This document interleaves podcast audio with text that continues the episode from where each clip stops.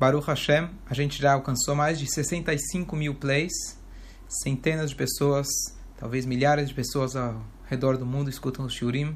Que Baruch Hashem, cada vez mais as pessoas estão se inspirando. Queria aproveitar essa oportunidade de convidar cada um dos ouvintes a participar pelo menos uma vez, patrocinando uma das aulas, ajudando esse projeto, se Deus quiser, crescer cada vez mais. Se você não recebe ainda por WhatsApp, quiser receber, me avisa. E se você quiser participar, por favor me contatar pelo e-mail rabinoavraham.gmail.com Atzlacharabá e conto com todos. A gente tem feito aqui trechos do Talmud. A ideia é para a gente ter um gosto do Talmud. E hoje vamos pegar uma Masechet totalmente diferente. Ela chama Masechet Makot. Makot significa chibatadas. Na época do Beit HaMikdash, a punição básica, quando alguém fazia uma transgressão da Torá, era 49, é, 39, 39, desculpa, 39 chibatadas.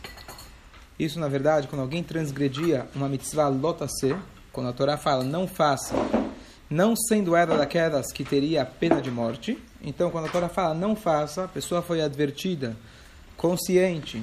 Chegaram duas testemunhas falaram não faça tal coisa porque está escrito na Torá. E mesmo assim a pessoa falou beleza, estou sabendo. E ele vai lá e transgride. Então ele era levado ao tribunal e se dava 39 chibatadas. Como isso funcionava?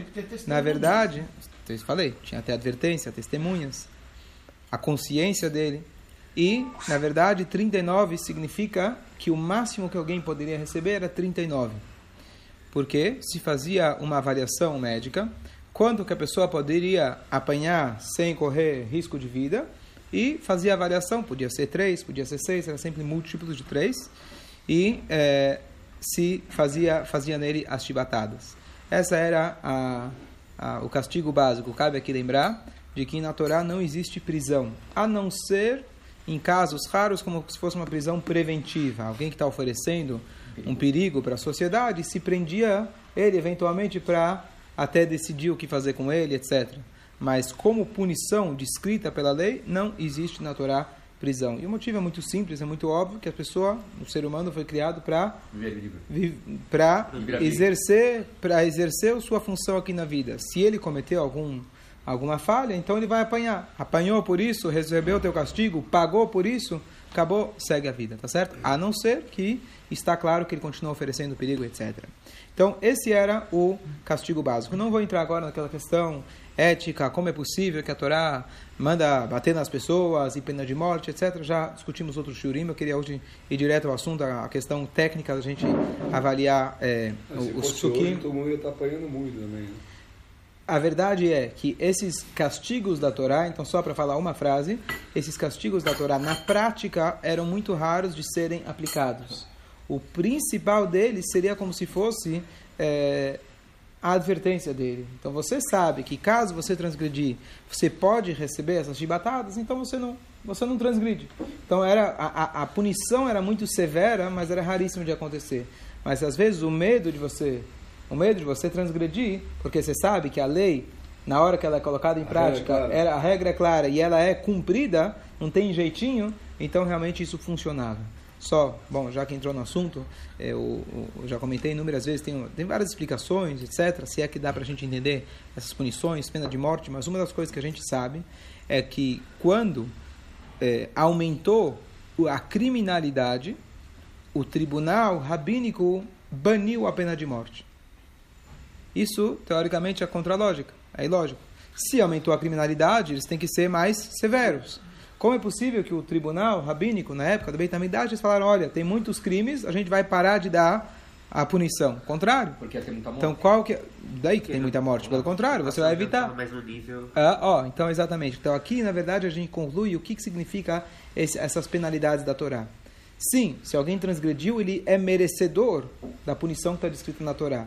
Agora, merecedor na prática, então o que acontece? Quando eles viram que as pessoas não estavam mais no nível adequado de consciência, de é, é, é, convivência, para poder de haver, viver no nível mais elevado que é esperado de nós pela Torá, eles falaram: a gente não tem mais como aplicar a lei original da Torá. A gente tem que aplicar isso de outra forma. Então, de novo, aqui você vê que a lei da Torá foi desenhada, nesse caso específico, foi feita para uma sociedade consciente, uma sociedade que não tem por que matar, ou seja, para o cara matar, o cara tinha que ser realmente um criminoso. Ele é consciente, Baruch Hashem, ele tem comida, Baruch Hashem, ele vive numa sociedade que não tem criminalidade, e ainda você foi lá e cometeu o crime, etc. Poxa, então você foi realmente muito, é, muito desleixado, muito, é, é, como chama?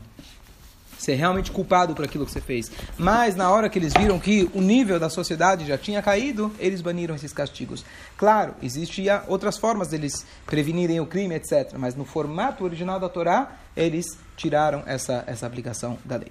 Ok? Depois de toda essa introdução, vamos só agora, vamos aqui a, a, na questão prática. Existe uma lei da Torá que é a seguinte: como que eu sei que fulano fez alguma coisa, emprestou dinheiro, deve dinheiro, cometeu um crime, é, é, fez, cometeu um acidente? Então a Torá fala para a gente: Alpi Shnaim Edim Yakum Davar.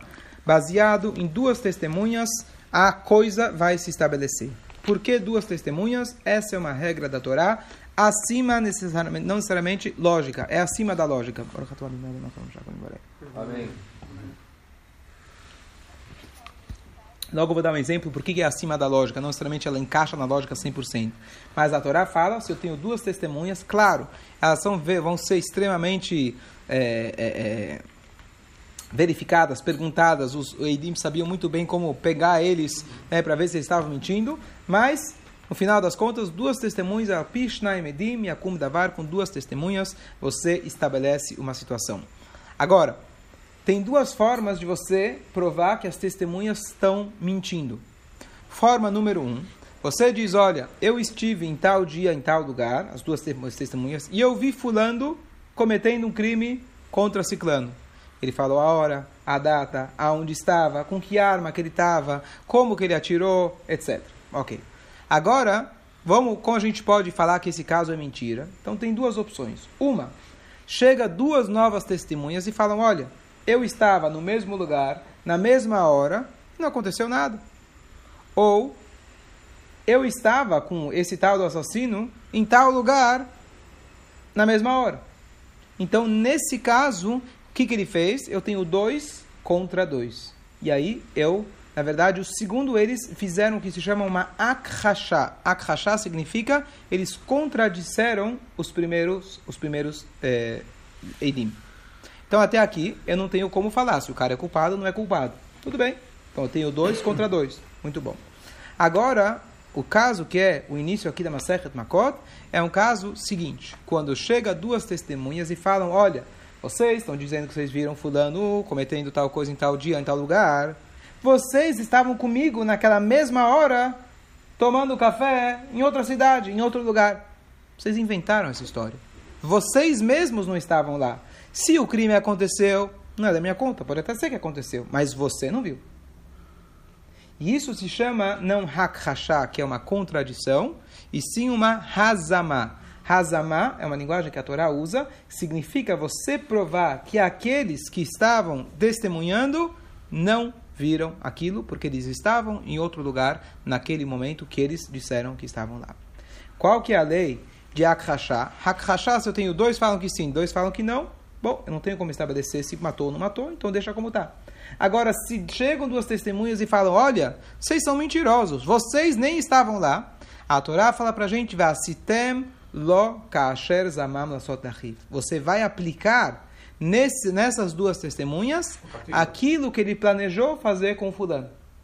Então, se chegaram, então se chegaram duas testemunhas, se chegaram duas testemunhas e falaram, nós vimos que fulano assassinou Ciclano. Bom, gravíssimo. Se tudo se comprovar, então aquele fulano merece pena de morte. Se chegarem duas testemunhas e falaram, olha, vocês não estavam lá.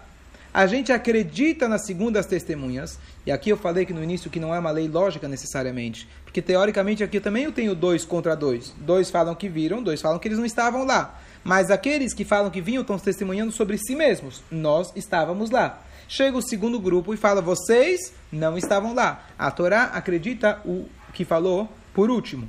E nesse caso, você aplica, você aplica o castigo que eles quiseram fazer com o outro. Então, eles quiseram, por exemplo, no caso que foi um assassinato, matar aquele assassino. Então, eles vão receber pena de morte. Se tudo se comprovou, se tudo coube, você comprovou tudo isso que eles quiseram fazer e se comprovou, as segundas testemunhas que eles conseguiram mostrar que ele não estava lá naquele momento, ele vai receber a punição que ele planejou fazer com o outro. E aqui sim cabe o pensamento lógico daquilo de midá keneged midá, traduzido a grosso modo como dente por dente, que não é literal, que a Torá também fala ain tahatai, olho por olho, etc., no sentido que você planejou fazer com fulano, isso vai recair sobre você. Essa é a regra do Eidim gravar. A Torá fala para a gente, essas são as regras que você vai colocar perante eles. Deu Moshe perante o povo. Diz para a gente, nossos sábios,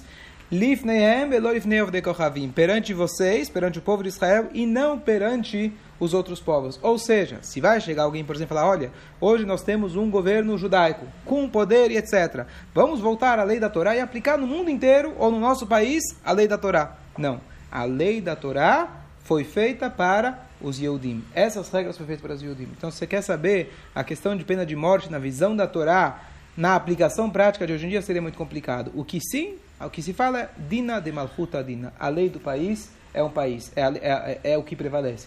Claro, se tem um país corrupto, o que eles fazem, etc., um monte de criminalidade, não é isso que a gente está falando. Mas se tem um país estabelecido que segue as leis, isso normalmente é o que tem que ser, normalmente é o que tem que ser respeitado, ok? Normalmente. Agora está escrito. Né? Assim, só, só, só para colocar um, um, tempero aqui como pergunta, para a gente entender que nem tudo é tão fácil da gente entender, que uma das regras que os Rahamim vão discutir aqui, que eu não vou explicar porque é um pouco difícil de entender, mas só para colocar uma pergunta, é que o seguinte: vamos dizer que chegaram duas testemunhas e foram testemunhas que fulano matou ciclano. E aí foram lá e executaram o assassino. Depois que executaram o assassino, chega duas testemunhas e falam: vocês são mentirosos. Como vocês dizem que vocês estavam lá na hora do crime, vocês estavam com a gente em outro lugar. O que, que você faz com eles? Teoricamente, você mata eles. Não, errado. errado. A regra é que só quando eles planejaram matar, mas o fulano ainda não recebeu a sua punição. Ah. Se o fulano já recebeu a punição, eles não vão receber a mesma punição. Qual que é a lógica? Tá certo? Então, primeiro aqui, por isso eu falei, eu quero só jogar um tempero aqui para a gente entender como funciona a Guimarães, que não é nada tão simples, tão claro, tão óbvio. Então, a regra é porque se aprende da Torá, a Torá fala, você vai fazer para eles como eles planejaram fazer. A linguagem no hebraico, vasitem lo kasher zamam. Velo kasher asa, e não como eles fizeram. Você faz, você aplica a, a, a punição a eles, aqueles que planejaram fazer. Agora, se o plano já foi executado, eles não recebem a mesma punição. E uma das opções para a gente poder explicar de forma lógica é o seguinte: o, o, o a culpa deles, o, o, crime deles de terem incriminado alguém que de fato não tinha culpa e eles não estavam lá, não viram, presenciaram, e eles tentaram incriminar alguém, é um crime gravíssimo, mas na hora que eles recebem aquela punição que eles planejaram, eles receberam o seu castigo, eles limparam a sua barra, por exemplo. Eles queriam que fulano apanhasse, e eles vão lá e apanham, resolveu. Mas se o fulano já apanhou, eles apanhando ainda não é suficiente. Então a Torá, entre aspas, isenta isso deles e deixa que Hashem vai fazer algo, entre aspas, vai ficar nas mãos de Hashem. Pior. Pior. Então, essa seria uma das explicações. O fato é que isso está na Torá e assim aprendem nossos sábios. Aquele que planejou, sim. Aquele que já aconteceu, ele não recebe a mesma punição. Então, era só para jogar um tempero aqui para a gente ver que aqui estou só contando uma, duas, três linhas da, da, da, da, da para a gente entender que tem uma Masechet inteira a, a ser discutida, entendida. Fala. Essa é a regra número um. Vai lo kasher zamam, faça a ele aquilo que ele planejou fazer com o outro. A, a isso já leva isso como um pressuposto, uma regra que você já conhece. A Gemara nem está discutindo essa regra. A Mishnah, a primeira Mishnah da Masechet Makot, discute um caso que é impossível você aplicar a pena que eles quiseram fazer com o outro. Por exemplo, nós sabemos que um Cohen, ele está proibido de casar, tem várias, várias, várias mulheres que ele está proibido de casar. Por exemplo, uma mulher divorciada. Se um Cohen se casa com uma mulher divorciada, o filho dele perde o status de Cohen e ele se chama um halal. Esse é o nome. Então, ele, é, ele deixa, ele perde completamente o status de Cohen, o filho dele. Então, na época ele do Beit HaMikdash, ele não, o filho dele. Um Cohen nunca deixa de ser Cohen. Ele pode estar tá temporariamente é, afastado do cargo por ele não estar tá respeitando a sua a sua chá, a sua santidade. Mas o Cohen nunca deixa de ser Cohen. Agora, o filho dele, o, já gerado para esse casamento, então ele, é, ele deixa de ser Cohen. O que acontece? No Beit HaMikdash, no Beit HaMikdash, uma das funções principais que o tribunal fazia era os Kohanim que tinham que servir no templo eles ficavam levantando a ficha de cada um, o pedigree, para ver de fato se o cara era Cohen, se ele não era Cohen. Vai que o avô dele ele é fruto de algum casamento que não era devido, ele deixou de ser Cohen, e era uma, grande parte do, do, do, trabalho deles. Hoje em dia, todos nós somos chamados, quem é Cohen, Rezkat Kohanim, uma probabilidade de Cohen, uma, é, a, a, se fala em inglês, uma assumption, você assume, você que a probabilidade que eles são Kohanim. É, mas se hoje, por exemplo, eu tivesse Trumá da Torá, que é um presente exclusivo, que quem não é Cohen era gravíssimo você comer, hoje a gente não come. O que, que um Cohen ganha? Sobe na Torá primeiro? Ele deu um abrahá? Não é tão grave. Se você descobrir quando Moshe chegar que ele não era Cohen, você não fez, não fez algo tão grave. Tá certo? Ele deixou de, de ir ao cemitério, você descobre que não era Cohen? Ok, não é tão grave. Agora, se ele, ele comer trumá, por exemplo, hoje ninguém come trumá, então não tem esse risco. Agora, então o que acontece? Se chegam duas testemunhas, sei lá por quê, eles talvez não gostam do fulano, eles acham que aquele Cohen está tá ganhando muitos privilégios, eles estão com ciúmes, inveja. Então eles chegam no tribunal e falam: olha, nós descobrimos, e está aqui as provas, que o pai desse fulano, ou o avô desse fulano, ele se casou, na verdade, com uma mulher divorciada. E esse Cohen, vocês estão chamando ele de Cohen, na verdade, ele não é Cohen, ele é halal. Ok, tudo bem. Não vamos agora entrar no mérito da Mas questão. Se ele casa com uma divorciada, ele continua sendo Cohen. De novo, ele, ele é afastado do cargo dele. Se um Cohen casa com uma divorciada, ele é afastado do cargo dele. Por quê? Porque não é não que ele pode agora começar a ir no cemitério, por exemplo. Ele mantém as, os rigores do Cohen, mas ele perde os privilégios. Porque se você não respeita a tua santidade, você não vai receber privilégio por isso. Agora, mas ele não deixa de ser Cohen. Hoje? Subir na Torá primeiro como Cohen. Esse é o, esse é o privilégio. É bênção de Kohanim, certo? Então não pode, ele não pode fazer isso, porque se você tá, e não existe, as pessoas falam, não, então eu abro mão de ser Cohen. Não está na tua mão para você abrir mão de ser Cohen, não existe essa. Faz uma cirurgia, tira. Não, não existe, então, tá então, certo? O cara, o cara que, que casou com uma convertida, casou com uma pessoa que já era divorciada, alguém falou, algum Cohen, algum Cohen aqui ele na não. Ele não sobe como Cohen. Não sobe não como Cohen. Não deve, não pode. Agora, o que acontece então vamos imaginar agora, ainda estamos só na introdução. Vamos imaginar chega duas testemunhas acusando que fulano, amém, acusando que fulano não é Cohen e descobrem que eles tinham estavam mentindo.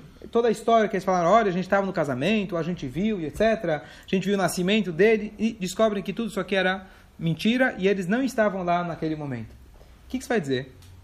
Bom, se ele não é o cara que acusou, ele não é Cohen. Como você vai aplicar o mesmo o que ele tentou fazer com outro, com uma pessoa que não é Cohen? Você tirou, tentou tirar o status de um Cohen para ele não ser Cohen.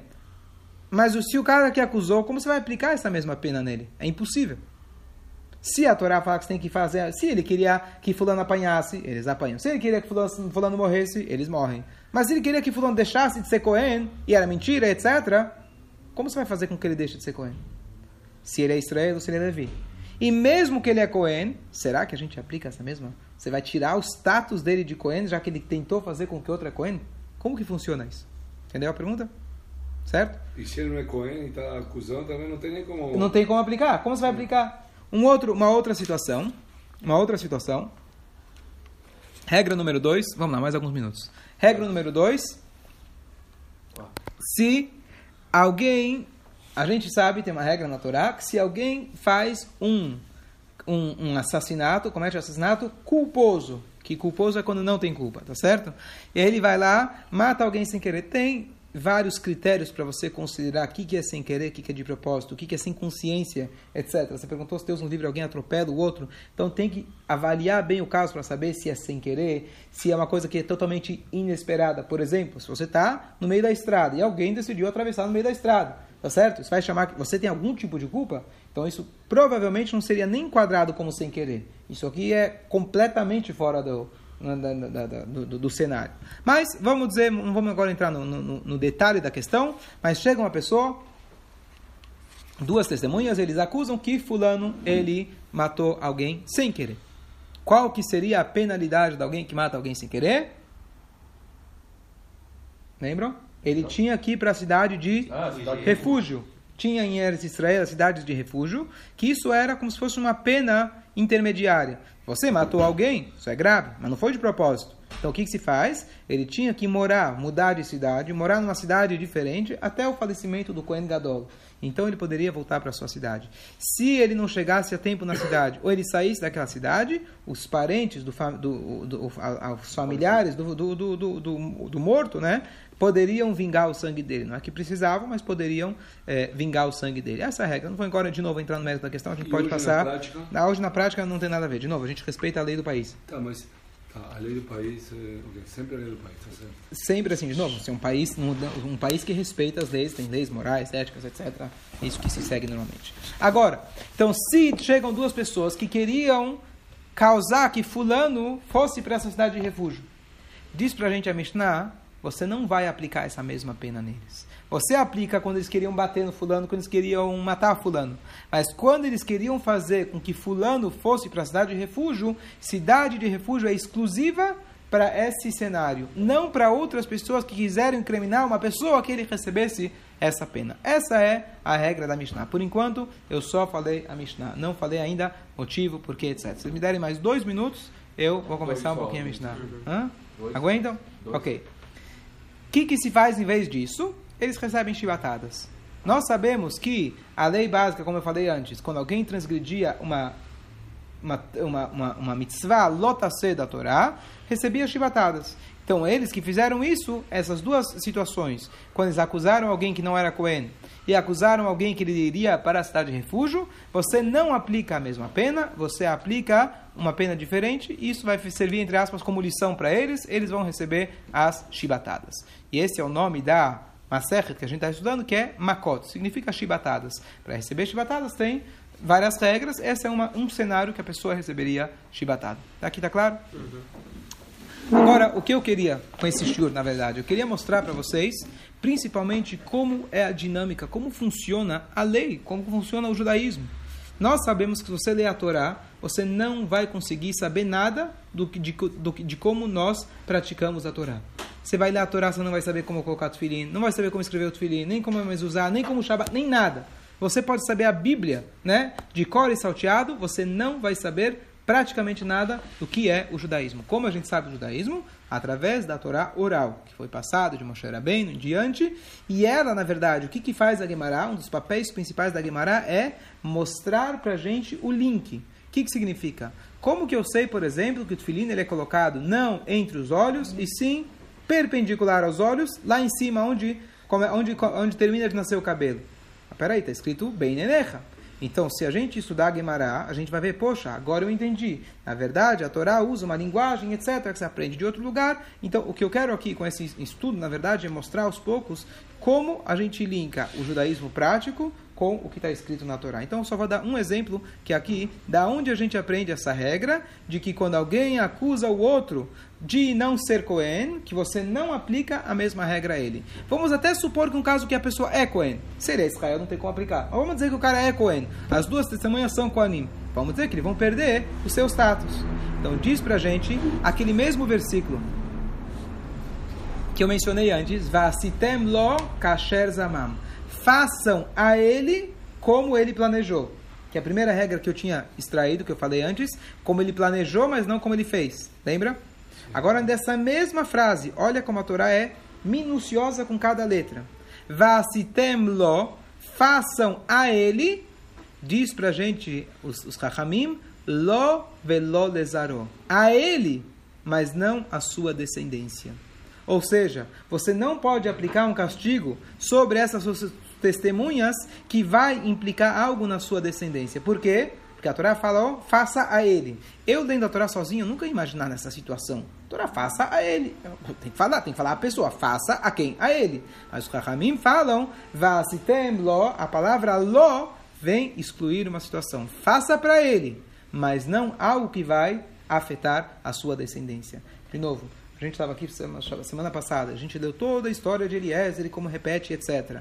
A pergunta é muito óbvia. Por que, que a Torá repete tanto a história de Eliezer, sendo que aqui na palavra Ló você deixou de aplicar uma pena em alguém e foi lá e bateu em fulano. Como você pode tomar uma decisão dessa aleatória? Ah, eu acho que o fulano vai merecer apanhar em vez de receber uma punição.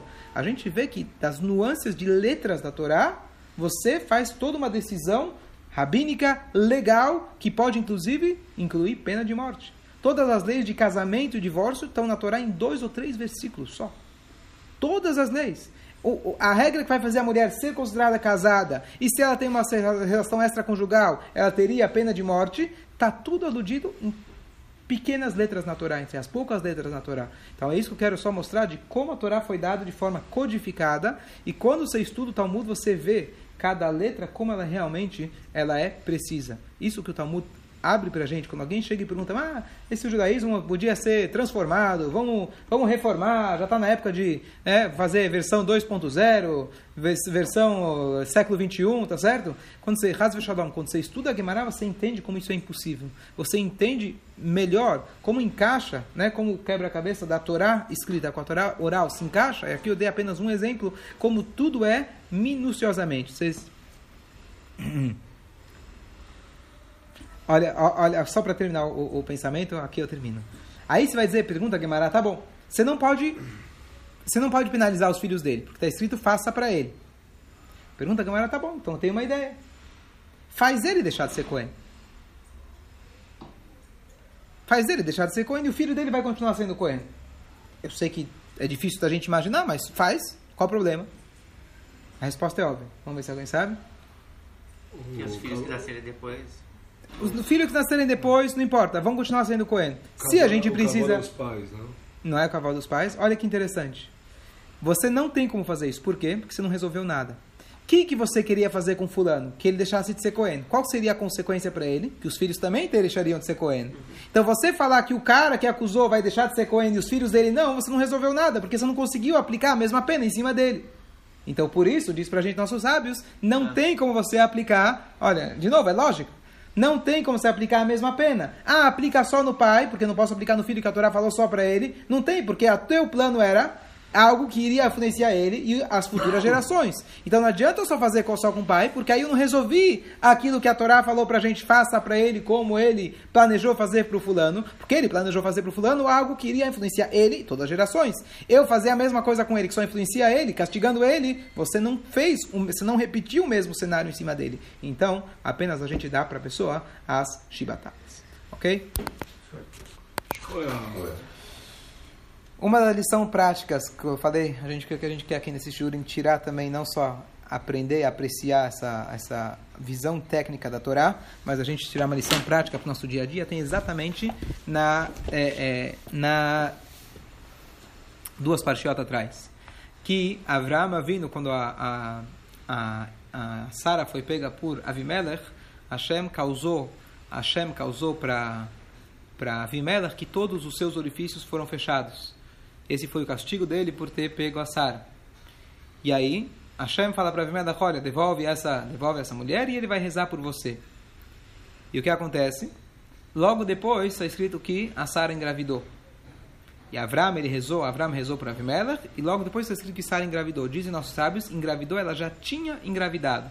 Aqui a gente aprende, dizem nossos sábios, que aquele que reza pelo outro para algo que ele mesmo precisa, então, Deus nos livre. Você, precisa, você reza para alguém que precisa de dinheiro e você mesmo precisa de dinheiro, você é atendido antes. Você rezou pelo outro, Hashem já te atendeu. Então, Avraham rezou por abrir né, os orifícios do Avimelech, isso Hashem já tinha aberto lá as, as correntes para que Avraham pudesse ter filho.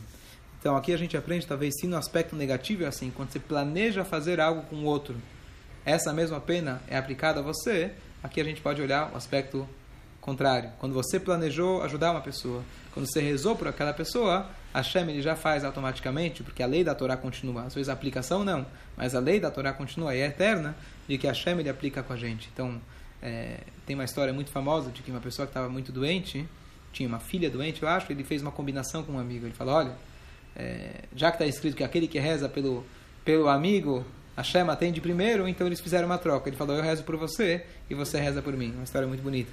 Então, de fato, se a gente pensa nos outros em primeiro lugar, Hashem julga a gente com essa mesma forma. Está escrito que é, é, Deus ele não, ele não é, assina o, o julgamento de alguém, Deus não dá o carimbo final somente na frente desse alguém. Dizem nossos sábios o que significa isso. Muitas vezes a pessoa, lá em cima do Shamaim, estão te julgando de uma situação. E aí, o que Hashem faz? Ele te coloca uma situação na tua frente que é idêntica à sua. E o teu veredito é o que vai ser o seu veredito. Assim foi com Natana Navi quando ele chegou para David Ameller. David Ameller, quando ele pegou, ele teve a relação com Batsheva. Então, Natana Navi, o profeta, chegou e contou para ele uma historinha do pobre, que etc. Alguém foi lá e tirou o carneirinho do pobre. E aí o David Ameller falou: se alguém faz isso, tem pena de morte. Então, Natana Navi falou: foi exatamente isso que você fez. Então, é, quando a gente está julgando outra pessoa, quando a gente quer incriminar a outra pessoa, a Shema ao mesmo tempo está fazendo isso com a gente. E se a gente faz isso da maneira positiva, se a gente julga positivamente, ou como alguém falou para mim há pouco tempo atrás, existem várias regras de, de, de macer, de como tirar o macer, ele falou, olha, eu não quero tantas regras, eu vou fazer o melhor possível, porque eu não quero que a Shem julga também com, tantas, com tantos limites. Então, aqui é uma lição prática, vai, fala.